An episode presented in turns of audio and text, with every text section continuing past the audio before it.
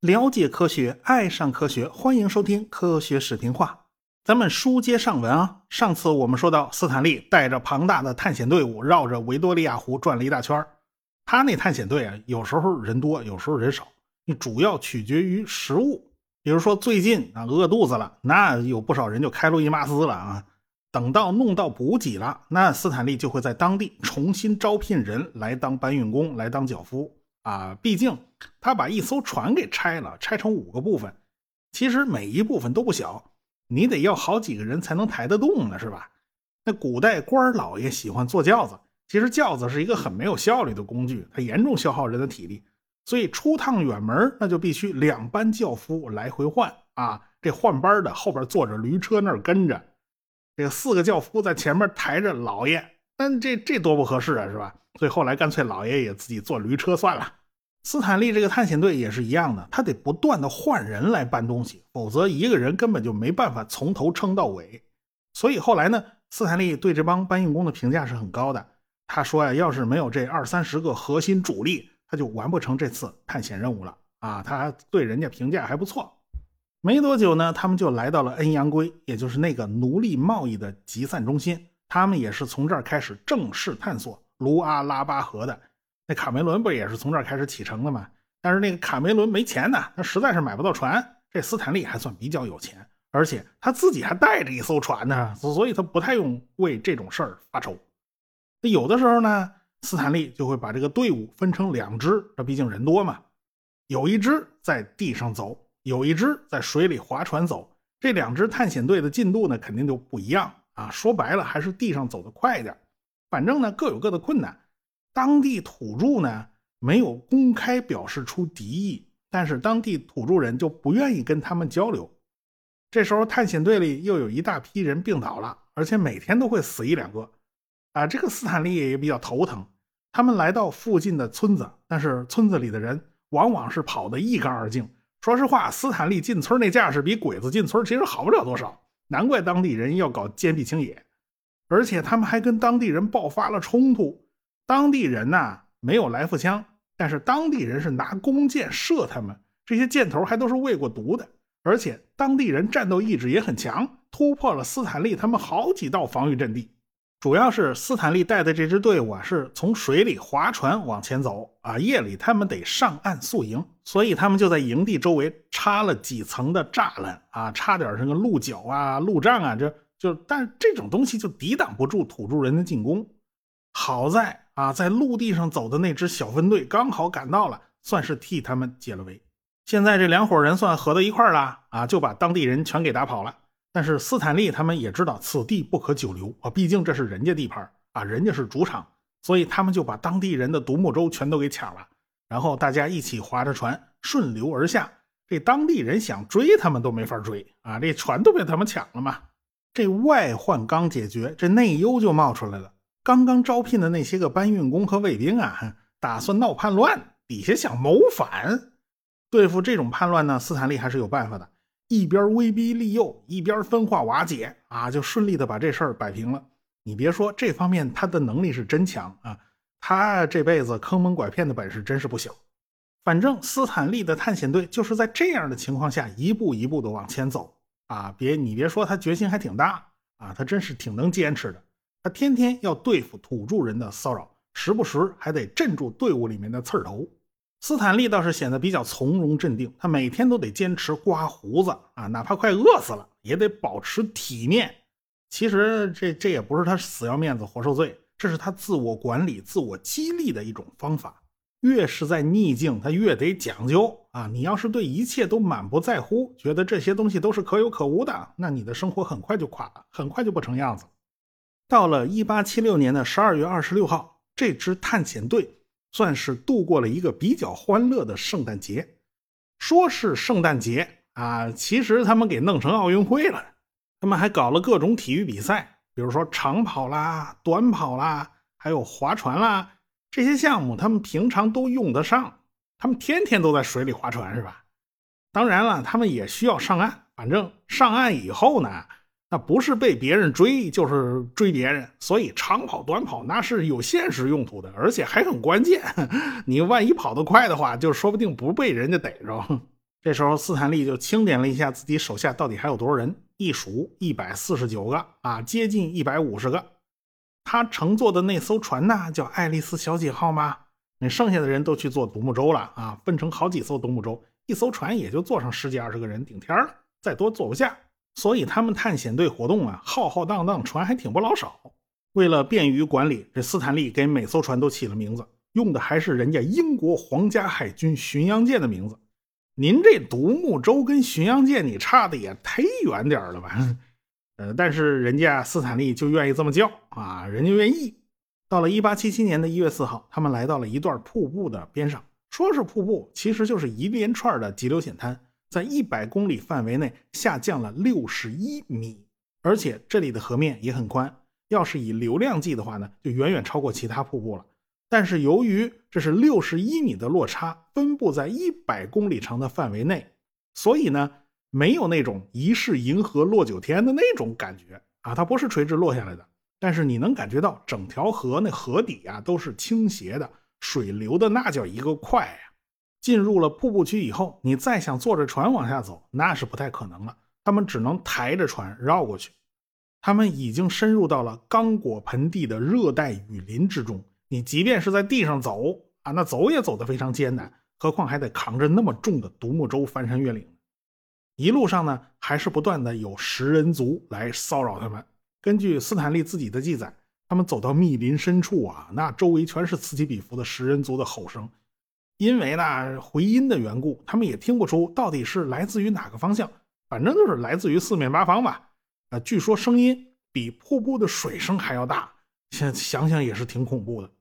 他们呢，就靠手拉肩扛，带着爱丽丝小姐号和其他的独木舟，就绕过了这个瀑布的区域啊。然后他们到下游，在河边找了个地方，把爱丽丝小姐号就拼好了，放进河里，准备着向下游进发了。没想到，忽然遭到了五十四艘当地食人族部落的独木舟的进攻。哎呀，这是他们探索这条河以来第二十八次遭受袭击了。好在当地人只有弓箭，他们有火枪，结果就乒乒乓乓一顿打，算是把当地人的进攻给打退了。斯坦利有个好伙伴啊，叫弗兰克。这时候呢，他双脚溃烂，只能由别人抬着他走。但这小伙子还是挺乐观的，天天唱歌给斯坦利听啊，把一路上的过程都给变成歌唱了。他还建议斯坦利把这段瀑布群就叫做斯坦利瀑布。哎，你别说，这个名字用了将近有一百年。不过呢，现在这个地方早就改了名字了，叫博约马瀑布了。上个世纪六十年代呢，这个非洲殖民地就纷纷独立了，有一大批以殖民者命名的地名都被改了。斯坦利这个名字呢，也不例外。不过您要记住了啊，斯坦利这个家伙可不是一个单纯的探险家，这一点和利文斯顿那是本质区别，那是完全不一样。利文斯顿真是跟当地人还是处的挺好的，从来没这么招人恨。但是斯坦利后来啊是没少祸害非洲人，不过这都是后话啊，我们后面再说。不过呢，一路之上，斯坦利也发现了一些有趣儿的事情啊。他发现当地人还是蛮聪明的啊，当地人捕鱼的方法真是独树一帜。因为当地有很很多的激流险滩，河水其实很浅，但是水流很急，所以当地土著人就在河边搭了架子啊，在河里面插了很多个树桩子。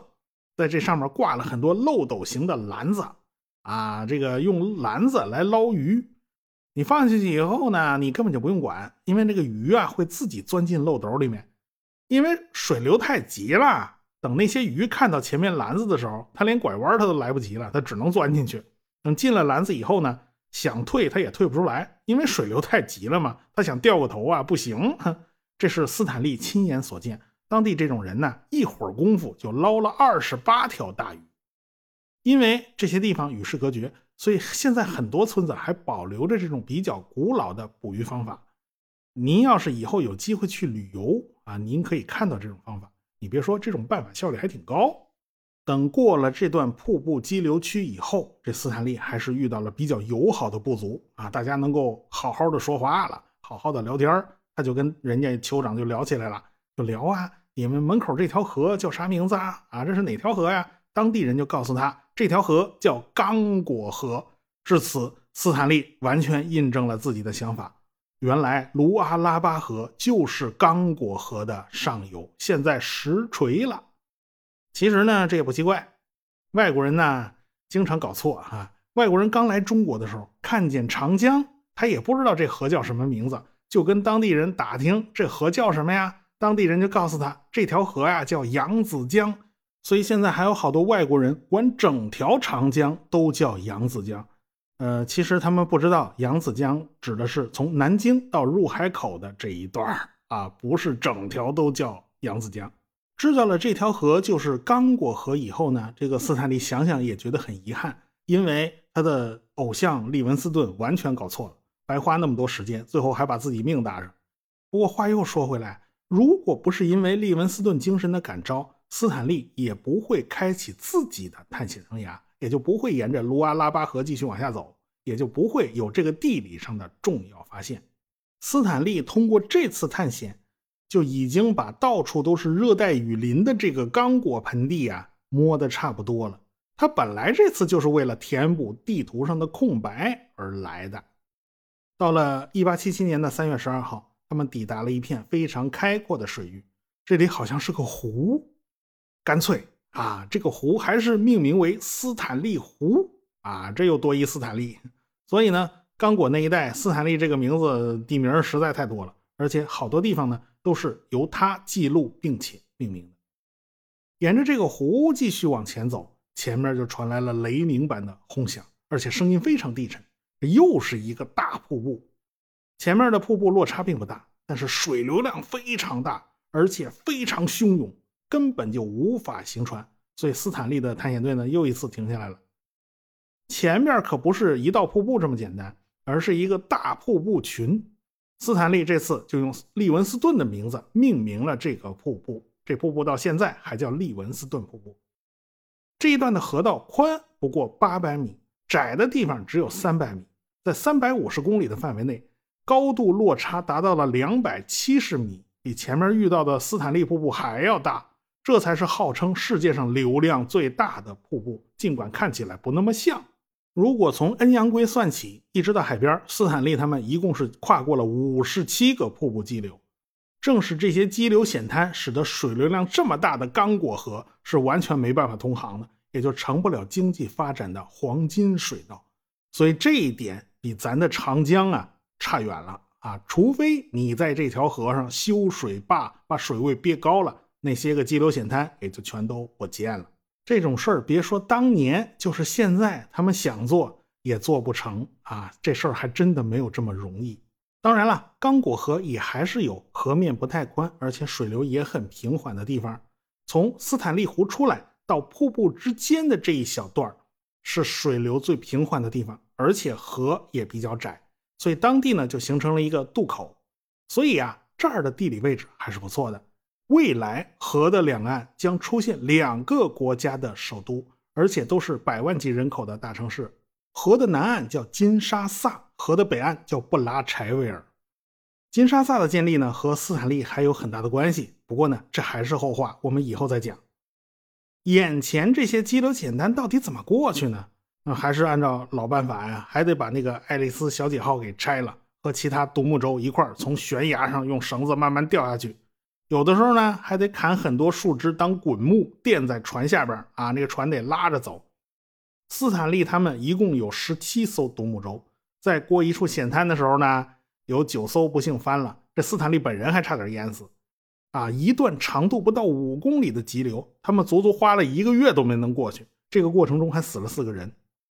到了一八七六年的六月份，那个小伙子弗兰克死了，他也是掉在水里淹死的。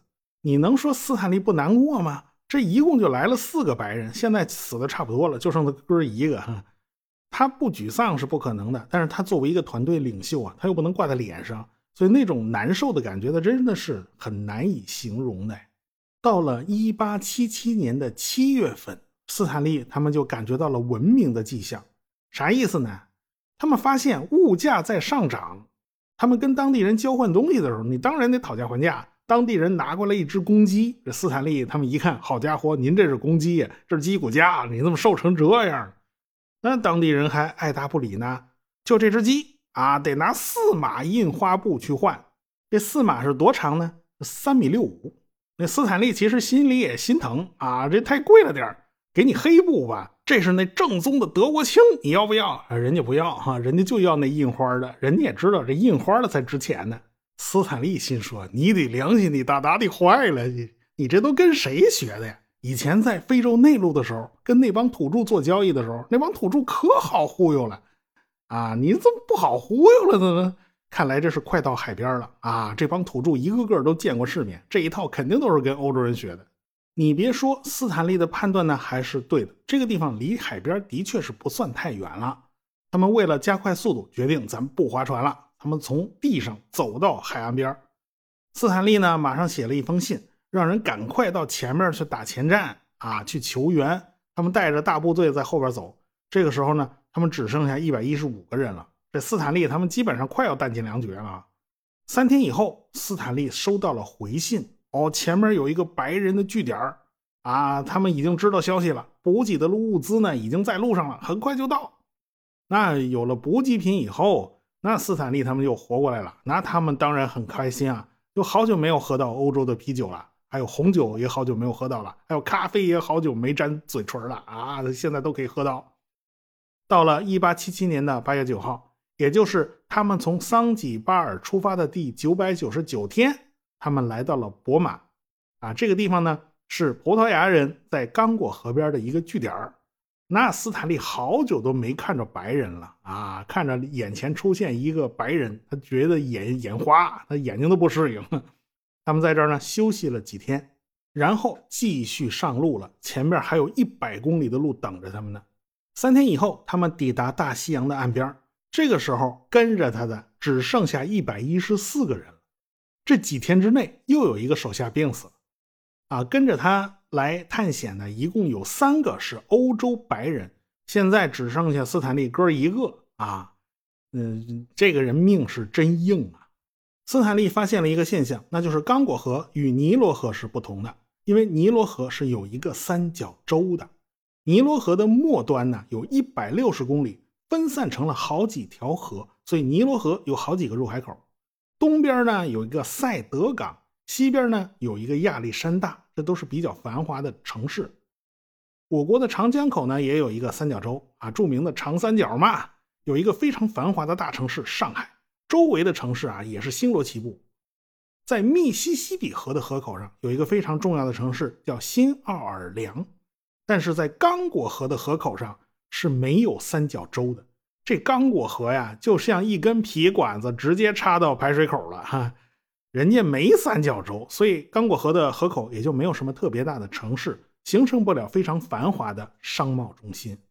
黄河是世界上含沙量最大的河流，每年河口都能向外延伸个一到两公里。你想想，这是填出多大一块地呀？啊，那么刚果河怎么就这么奇怪呢？为什么就形成不了三角洲呢？理由呢，主要有两条，主要是因为刚果河流经的是热带雨林啊。人家连一点水土流失都没有，人家植被情况实在是太好了，你水实在忒干净的，没有泥沙堆积，它没办法产生三角洲。第二条原因呢，就跟刚果河的地形有关系了。刚果是个盆地，刚果河在这个盆地里面流的时候，即便是有点泥沙，也都留在这盆底了啊。从这个盆地里面出来以后，就是利文斯顿瀑布群呐。这三百五十公里的距离内下降了二百七十米，啊，大家可能对这个落差没概念啊。打个比方，就相当于南京以下直接接上一三峡，然后就直接入海。你想想那是什么架势？那水流速度实在太快了，所以泥沙根本就没有办法在河口堆积，所以刚果河口是没有三角洲的啊。这也是刚果河的一个遗憾吧。呃，扯得有点远啊，我们还是说回斯坦利。至此呢，斯坦利是走完了刚果河的全程，他也就成了第一个完成穿越刚果河的欧洲人。你别忘了啊，他是划着船从水里过去的，基本上是走完了刚果河的干流。非洲地图上啊有一块空白啊，那一大块空白呢，基本上就被他给全填上了。葡萄牙人就问他啊，你是不是啊想回欧洲啊？您直接坐船去里斯本就行了啊，干脆你直接回欧洲算了。但是斯坦利决定还得把他所有的随从送回桑吉巴尔，有好多人都是从那儿招聘的嘛。当然了，他们不会再沿着港口河走一趟走过去，那不行。他们是从海边坐船绕过好望角，绕到印度洋，然后再到了桑吉巴尔。这时候已经是一八七七年的八月份了。到了桑吉巴尔以后，他把一大堆笔记资料全都寄回了欧洲。你别说，他笔记资料记得是真的非常工整、非常详细啊！这个人的工作态度还是很不错的。但是同时啊，他也收到一个信息，那就是他爱的那位爱丽丝小姐已经嫁给别人了。合着斯坦利这么多年白惦记人家一场啊！当然，这也不能怪对方啊。斯坦利是一八七四年出发的，等到他走出刚果啊，这都已经一八七七年了。这么些年，你活不见人，死不见尸，那怪谁呢？其他的先不管了，咱先回欧洲再说啊。他当然走的还是红海、埃及这条线啊，走印度洋嘛。回去以后呢，这个斯坦利就写了一本书，叫《穿越黑色大陆》。一八七八年，这本书就出版了，这销量还是不错的啊。他这本书赢得了一个非常忠实的读者，这读者呀是他大粉丝啊，说什么非要见斯坦利一面。这人是谁呢？我们下回再说。学声音。